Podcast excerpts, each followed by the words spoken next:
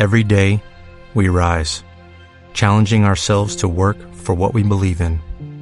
At U.S. Border Patrol, protecting our borders is more than a job, it's a calling. Agents answer the call, working together to keep our country and communities safe. If you are ready for a new mission, join U.S. Border Patrol and go beyond. Learn more at cbp.gov/careers.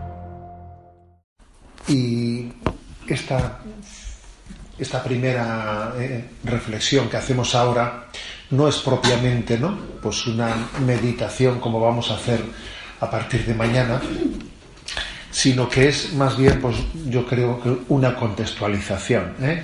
una contextualización y es un intento, es un deseo de, con el deseo de introducirnos y que esta noche vayamos a, pues a, descansar ya, ya introducidos, ¿eh? porque verdaderamente es cierto que uno necesita un tiempo, ¿eh? pues, aunque sea eh, mínimo, pero sí lo necesita, un tiempo de disposición. Venimos cada uno de tantas cosas, yo me imagino que si cada uno contase en qué ha andado, y, y, esto es un aterrizaje, y de repente entro en esta, ¿no? Yo si os cuento de dónde vengo os reís, algunos se lo he contado. Yo vengo, estoy haciendo mudanzas estos días. Y la verdad es que eso de hacer mudanzas es tremendo, es tremendo. ¿eh? Y estamos haciendo justo... Hoy he pasado una primera noche en la catedral, el obispo pasa a vivir en la catedral, ¿no? Y claro, el esfuerzo de hacer unas mudanzas es tremendo. Aquí se lo digan a Teresa, que, que, yo creo que no sé cómo ha sido capaz de preparar esto al mismo tiempo que le veía yo, ¿eh? con el trancazo que lleva encima y encima haciendo mudanzas, llevando cosas. La verdad es que eso de las mudanzas es tremendo, ¿eh? Es tremendo. Bueno, pues tú fíjate, ¿no? Yo decía, madre mía, pues cuando venía para aquí en coche decía, bueno, la verdad es que pasar de este, ¿eh? de este lío que tienes en medio, ahora de repente aterrizar y te pones en plan, siempre nos puede costar un poco, ¿sabes? ¿No? Esa especie de cambio de marcha. Y me imagino que cada uno de vosotros habrá tenido sus particulares mudanzas, porque cada uno, ¿eh? Porque cada uno vivimos siempre mudándonos, ¿no? Y ese ejercicio que he hecho yo cuando venía de San Sebastián para aquí, de por el coche, eh, esa media horita de viaje, en el cual yo he procurado pues ponerme en presencia de Dios y, disponerme interiormente a, lo que iba a hacer, ¿no? Porque uno tiene que cambiar de, esquema, ¿no? hasta meterse en lo que está. Pues eso que, eh, pues que creo que eh, un servidor, ¿no? Y cada uno de nosotros hemos, hemos hecho, esta noche especialmente es una ocasión que Dios nos da, ¿no? De ponernos en su presencia. De ponernos en su presencia, porque es verdad que la presencia de Dios no deberíamos de perderla nunca, pero es verdad que, eh, pues es que, por desgracia, ¿eh? esa, esa famosa expresión, Marta, Marta, andas inquieta con tantas cosas, una sola es importante, esa expresión pues eh, viene genial para este momento. ¿eh? Viene genial que el Señor nos pegue eh, pues un parón y nos diga, mira, José Ignacio, que lo de las mudanzas es una broma. Pues claro, pues es una, broma. Por mucho que te agobie, pues eso es una broma. ¿Qué, más dará? ¿Qué más dará? Eso, no pasa de lo anecdótico. Pero sin embargo, es curioso cómo nos puede en la cabeza, ¿eh? hasta qué punto te puede absorber lo que tú sabes, porque lo sabes, ¿no? La teoría la tenemos todos muy clara, ¿eh? Tú sabes que eso es anecdótico, ¿qué más dará vivir aquí que allá? ¿Qué más dará? Pues sí, pero tenemos una condición humana en la que lo anecdótico, etcétera, pues te puede llegar a subsumir de una manera que te puede robar lo esencial, te lo puede robar, ¿no? Entonces creo que venimos aquí, es un cambio de marcha, el Señor te dice, Marta, Marta, andas inquieta con tantas cosas y yo creo que solo una es importante. Entonces, ¿qué, es lo único importante? Lo único importante es escuchar, ¿eh? hacernos oyentes, oyentes de la palabra de Jesús, hacernos fieles oyentes, acogedores de esa palabra y dejar que esa palabra se encarne en nosotros y, bueno, pues que, dé vida y, fruto para la vida del mundo. ¿eh? Otros años yo he, preparado algunas charlas y esquemas después de cada meditación, con los he repartido, etc. Y este año, sin embargo, he pensado en una cosa distinta.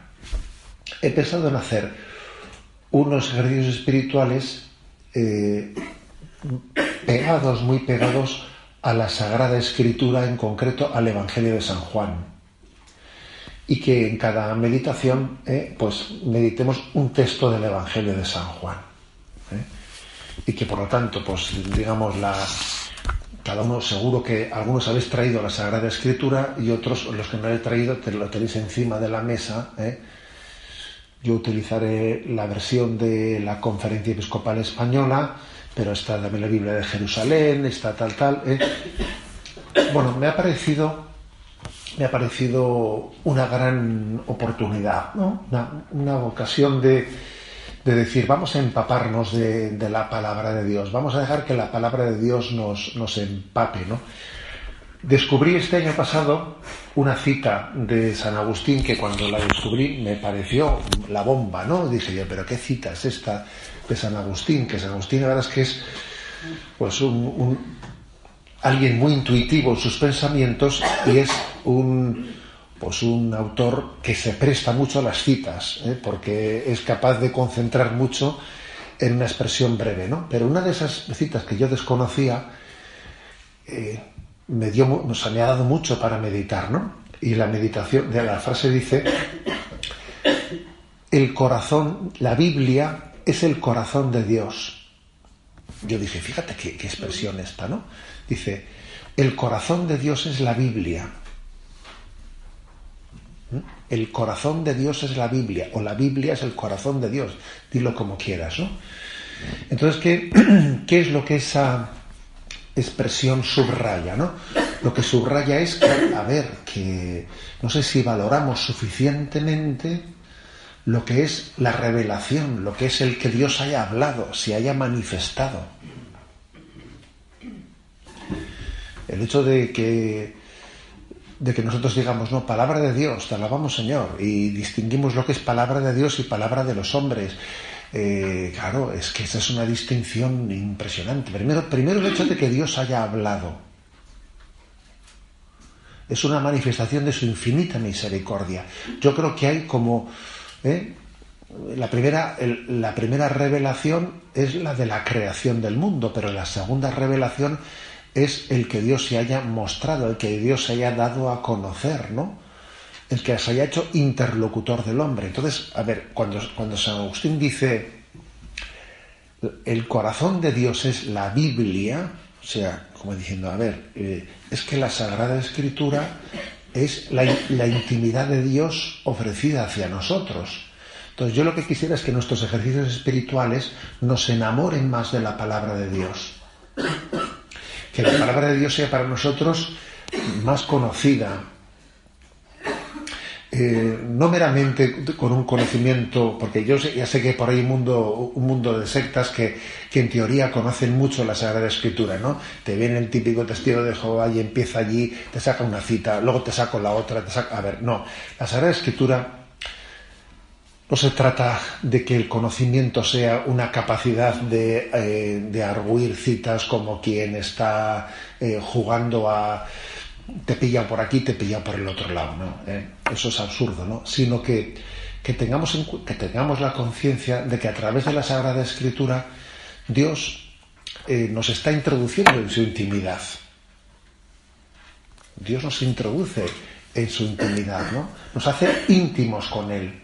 O sea, el hecho de que podamos tener intimidad con Dios, que Dios te, te haya hablado al corazón, eh, me parece impresionante, ¿no?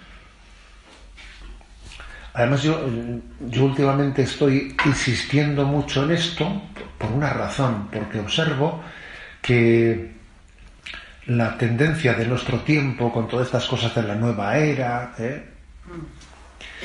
es una tendencia en la que, fíjate, Dios había llevado, ¿no? Durante el designio de, de toda la historia, Dios preparó preparar los tiempos para que llegase el momento en el que Jesucristo viniese al mundo. Todo fue, ¿no? Una preparación para que Dios viniese al mundo.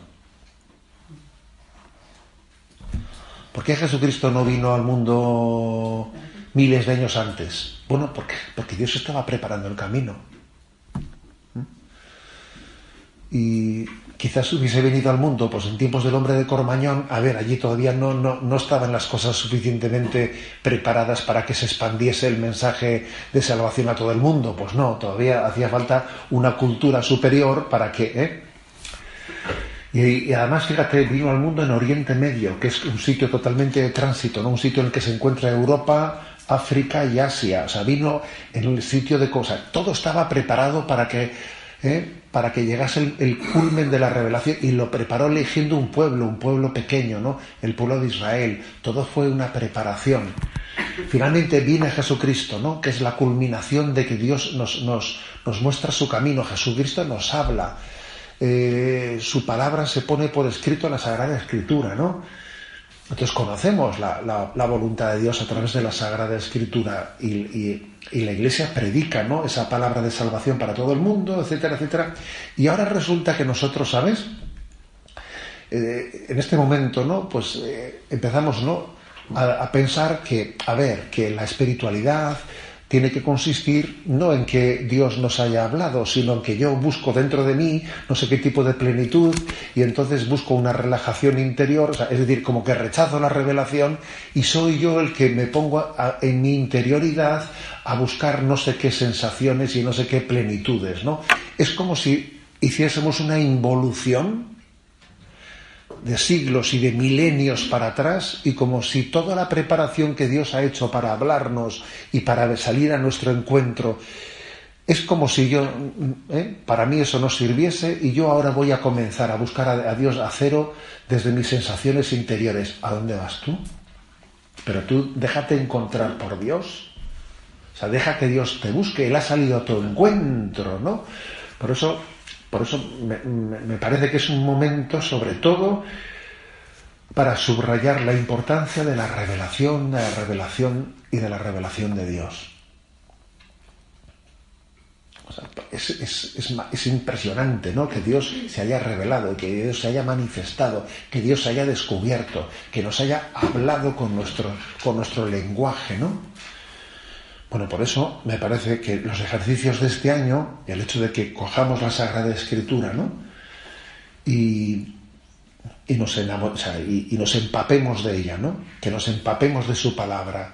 Yo os invito a que ese Evangelio de San Juan que nos va a acompañar durante estos días, nos enamoremos de él. ¿Por qué he elegido el Evangelio de San Juan? Pues muy sencillo, ¿eh? Porque, bueno, porque creo que entre toda la Sagrada Escritura San Juan es muy especial, es muy especial. Hay un padre de la iglesia que se llama Orígenes, que nació por el año, mi, perdón, por el año 183, o sea, fíjate tú, el siglo segundo, y murió por el 250.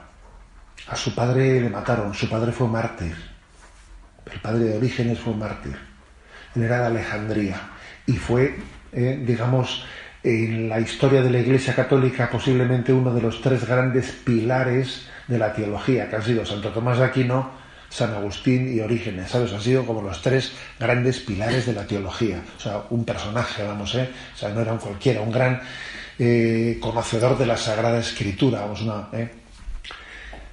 No ha sido santo porque, claro, en, su tiempo él habló, ¿eh? como todavía el dogma, el dogma no estaba muy desarrollado, él era muy valiente y se metió a hablar de muchos temas que todavía no, no estaban eh, desarrollados por el dogma y en algunas cuestiones, en algunos temas concretos, pues pudo patinar, como se dice, ¿eh? pudo patinar y entonces eso también ha hecho que posteriormente el dogma de la Iglesia ciertas cosas definió cosas que Orígenes no las explicó bien.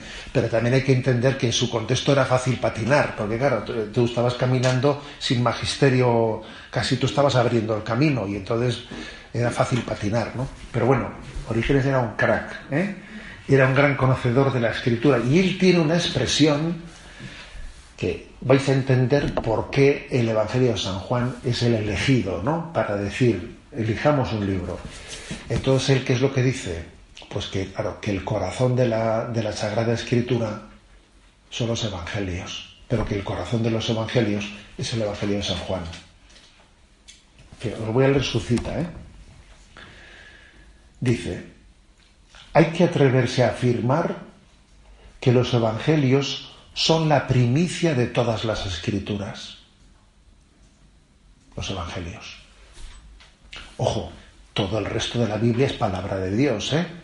¿Me explico? O sea, que tampoco me parece que a veces escucho cosas, no. Todo el resto de la Biblia es palabra de Dios, pero las primicias, ¿no? El corazón, el tesoro, son los evangelios.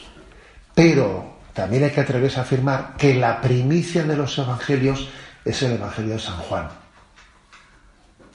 cuyo sentido nadie puede captar si no ha reposado sobre el pecho de Jesús y si no ha recibido de Jesús a María, convertida también en madre suya. Fíjate tú lo que dice. A ver, el corazón de la Biblia son los evangelios, el corazón de los evangelios es el Evangelio de San Juan. Pero el sentido de ese Evangelio nadie lo puede entender, lo, lo repito, si no ha reposado sobre el pecho de Jesús. Y si no ha recibido de Jesús a María como madre suya. Porque el Evangelio de San Juan es el que eh, el discípulo amado reclinó su cabeza sobre el corazón de Jesús. Y es el Evangelio en el que se nos dio a María como Madre nuestra. Dice, te voy a dar una clave para que tú te metas en el corazón de la Escritura. Te la voy a dar. Reposa tu cabeza en el corazón de Jesús y recibe a María como Madre. Entonces habrás recibido el corazón de la Escritura. ¿Mm? Esta es una manera, ¿no? De, así se lee la escritura, así se lee el Evangelio de San Juan, ¿no? Reclinando la cabeza sobre Jesús y, tomando a María como madre nuestra.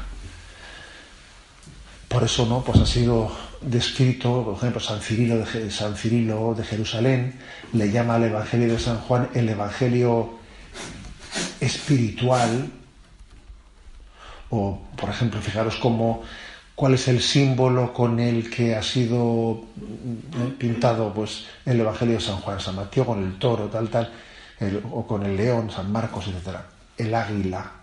El águila es el símbolo del Evangelio de San Juan. ¿Por qué? Pues porque obviamente el águila vuela por encima de los pájaros y tiene, ¿no? Si tiene una mirada, una capacidad de ver desde lo alto, ¿no? Y de tener una intuición con ojo de águila que ve detalles preciosos que otros ojos no son capaces de percibir. ¿Eh? San Juan tiene detalles preciosos, ve con una intuición especial, ¿no?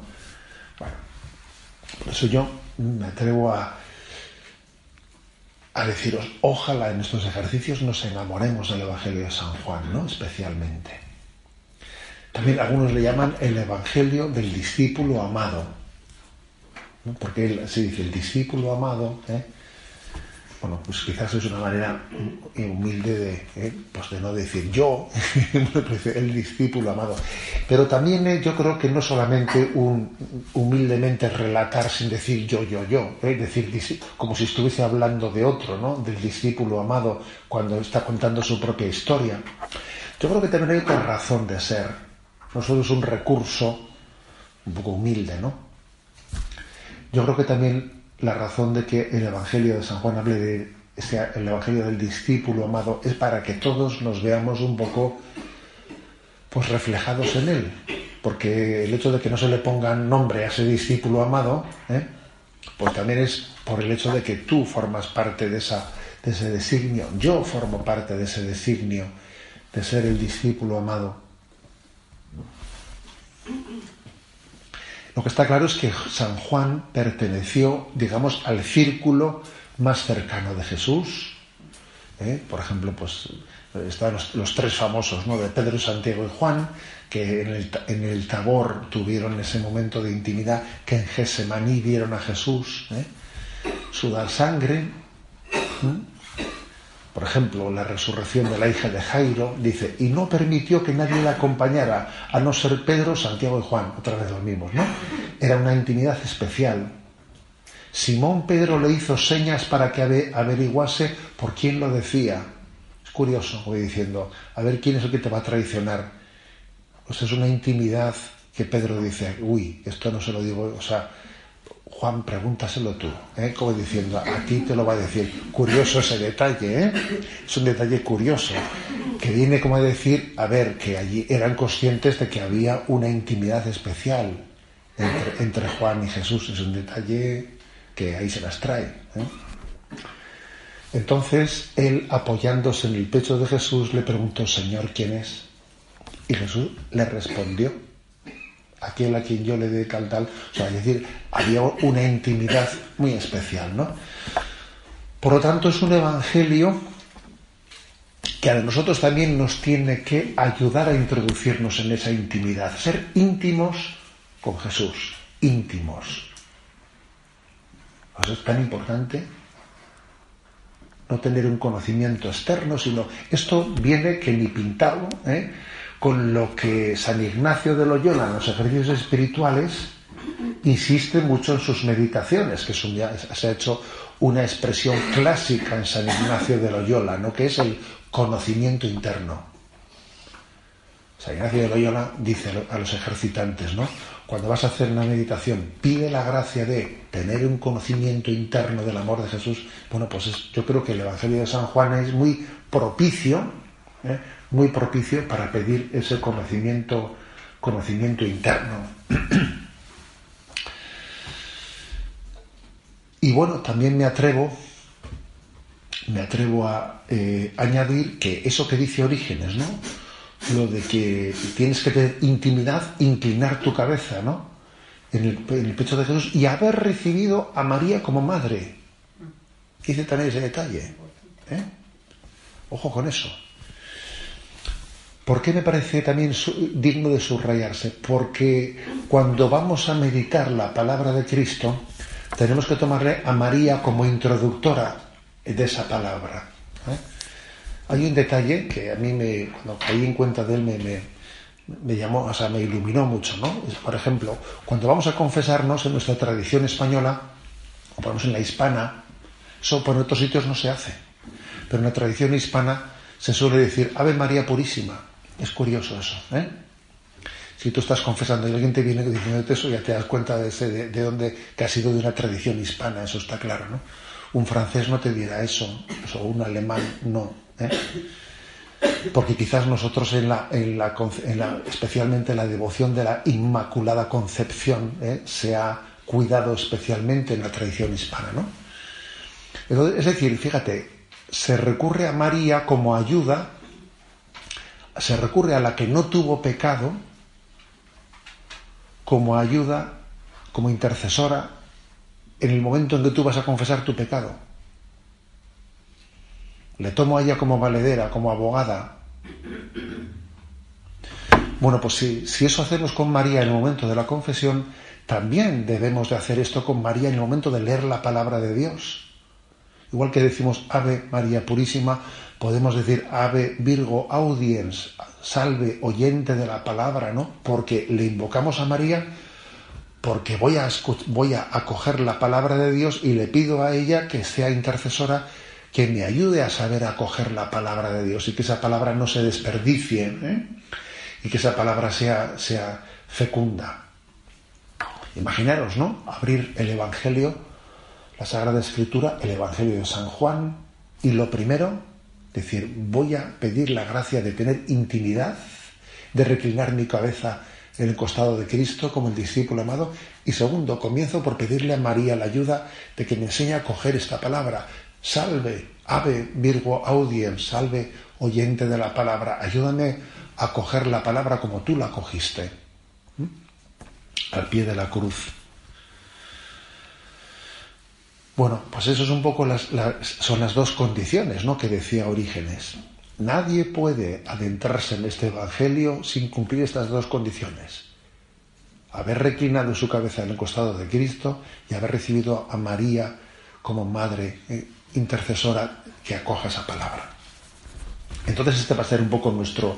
Obviamente todo el Evangelio de San Juan no vamos a poderlo meditar porque los ejercicios son cortitos y yo pues, eh, pues elegiré un pasaje e intentaré conectar un poco los pasajes de San Juan, pues también con las grandes intuiciones de San Ignacio de Loyola en los ejercicios. ¿eh?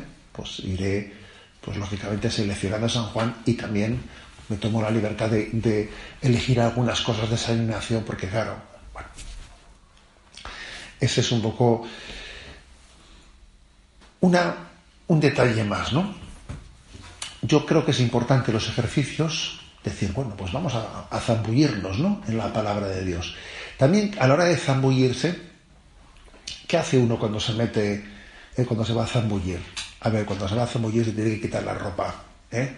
O sea, lo que no puede ser que tenerlas con abrigo. Con abrigo no se puede uno lanzar al agua, ¿no? Porque claro, te lanzas con el abrigo y entonces, vamos, es que entonces al final no hay quien nade, no hay quien nade y, la ropa se convierte pues casi en tu, ¿eh?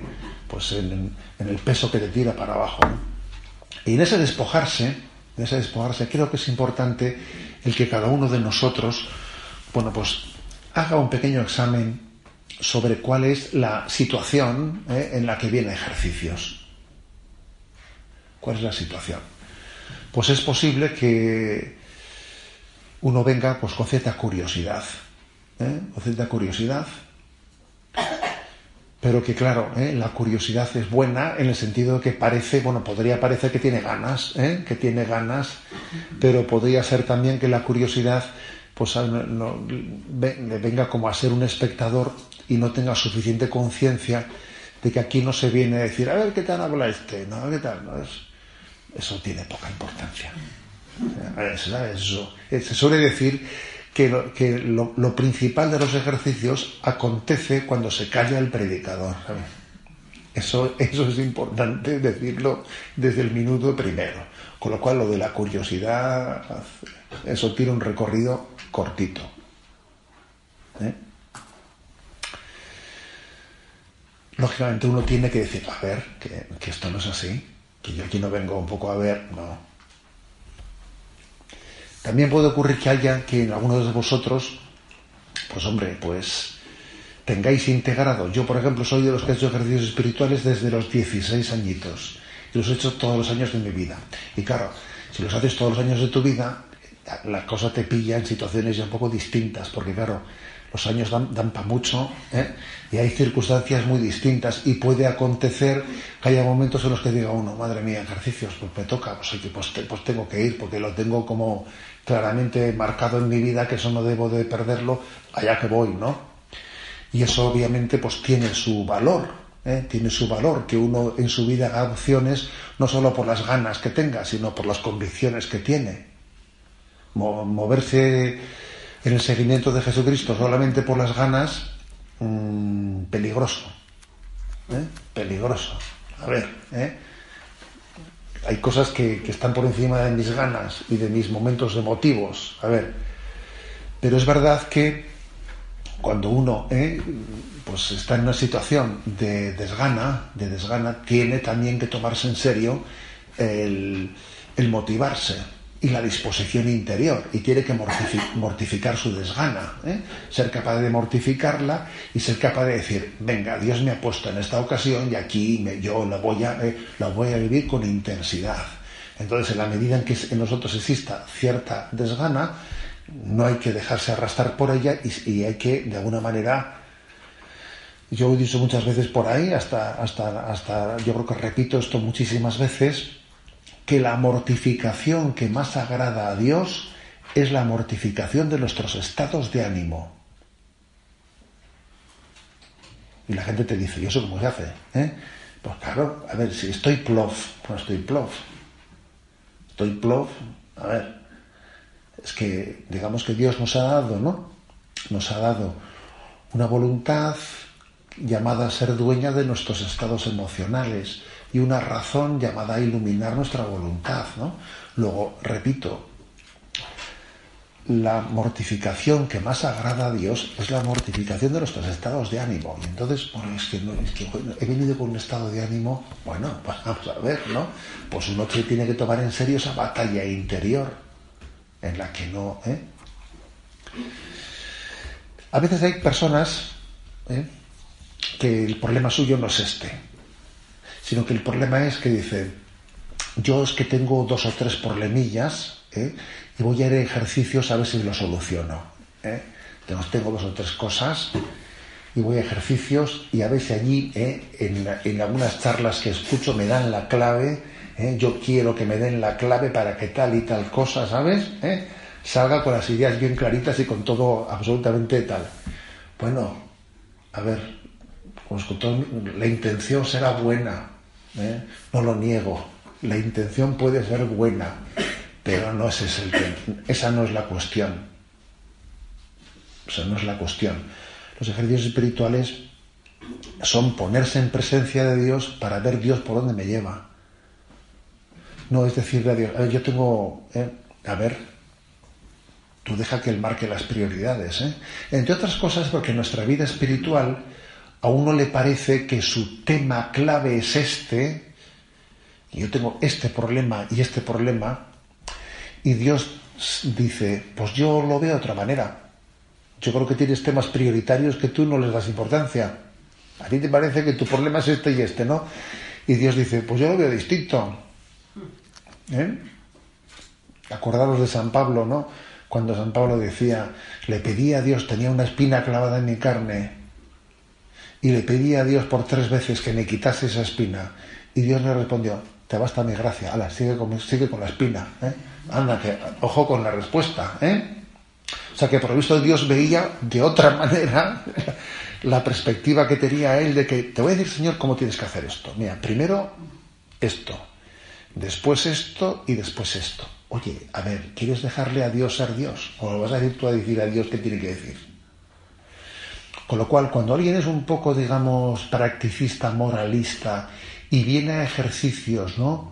Casi habiéndolo ya dicho, escrito a Dios, qué es lo que tiene que decirle, qué es lo que tiene que ayudarle, ¿sabes? Eh, eso es como cuando alguien va a un encuentro de esos, que me hace mucha gracia a mí, eh, esos encuentros y tal, ¿no? Y se dice, eh, declaración final del encuentro. A ver, que esa declaración estaba escrita ya antes de ir allí, hombre. Porque, a ver, no me creo yo que si hemos estado dos días o tres días de encuentro y se hace una, una, declaración pública. ¿Cuándo has escrito tú eso? si hemos estado todo el rato juntos. A ver, esa declaración estaba escrita antes de ir. Bueno, pues algo así por el estilo. Hay que tener cuidado con esto, ¿no? O sea, los ejercicios hay que ir verdaderamente con, ¿eh? habiéndole, o sea, dejándole a Dios la iniciativa. No diciendo, o sea, no habiendo el prejuzgado ya qué es lo que ¿eh? Dios me tiene que solucionar o decir o aclarar. Hay que dejarle a Dios la iniciativa y eso pues es muy importante, ¿no?